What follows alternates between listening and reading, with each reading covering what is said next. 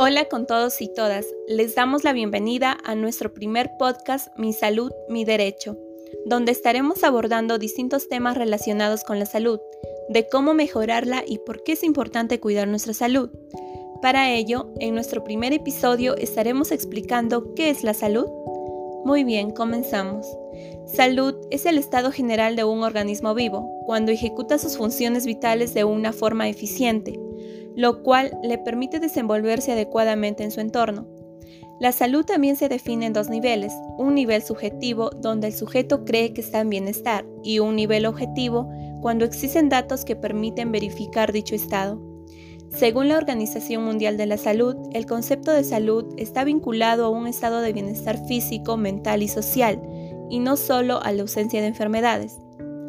Asimismo, afirma que el goce del grado máximo de salud que se pueda lograr es uno de los derechos fundamentales de todo ser humano.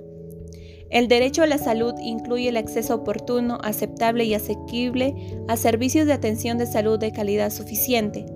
Todas las personas deben poder ejercer el derecho a la salud, sin discriminación por motivos de raza, edad, pertenencia a grupo étnico u otra condición la no discriminación y la igualdad exigen que los estados adopten medidas para reformular toda legislación, práctica o política discriminatoria.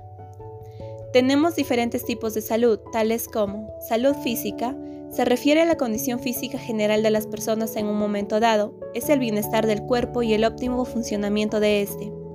Salud mental se caracteriza por tener un nivel de autoestima alto, a sentirse bien con uno mismo, a estar motivado con la vida y tener objetivos vitales que le ayuden a vivir los días con optimismo y esperanza. Salud social tiene que ver con nuestras condiciones de vida, como por ejemplo tener un trabajo estable, estabilidad económica y tener acceso a atención sanitaria. Salud sexual es un estado de salud física, mental y social que se relaciona con la sexualidad. Salud alimentaria. Comer sano es una parte importante de nuestro organismo. La salud alimentaria está relacionada con los nutrientes que ingerimos y con las cantidades que comemos, así como en los horarios en los que lo hacemos. Salud ambiental. La salud ambiental es aquella que se vincula al ambiente en el que vive una persona, es decir, que son los factores externos que afectan a una persona. Salud pública es la salud colectiva y la influencia de las decisiones políticas a la hora de asegurar la salud de una población determinada. Salud económica. Es la buena estabilidad económica y en que el balance entre los ingresos y gastos, ya sea de una persona o de un proyecto financiero, no sea negativo. Salud familiar. La familia es importante en el desarrollo de una persona y en su salud. La buena salud de la familia afecta positivamente a sus miembros. Salud laboral tiene que ver con la aplicación de medidas que permiten mantener un clima laboral positivo y que favorezcan el bienestar de los empleados.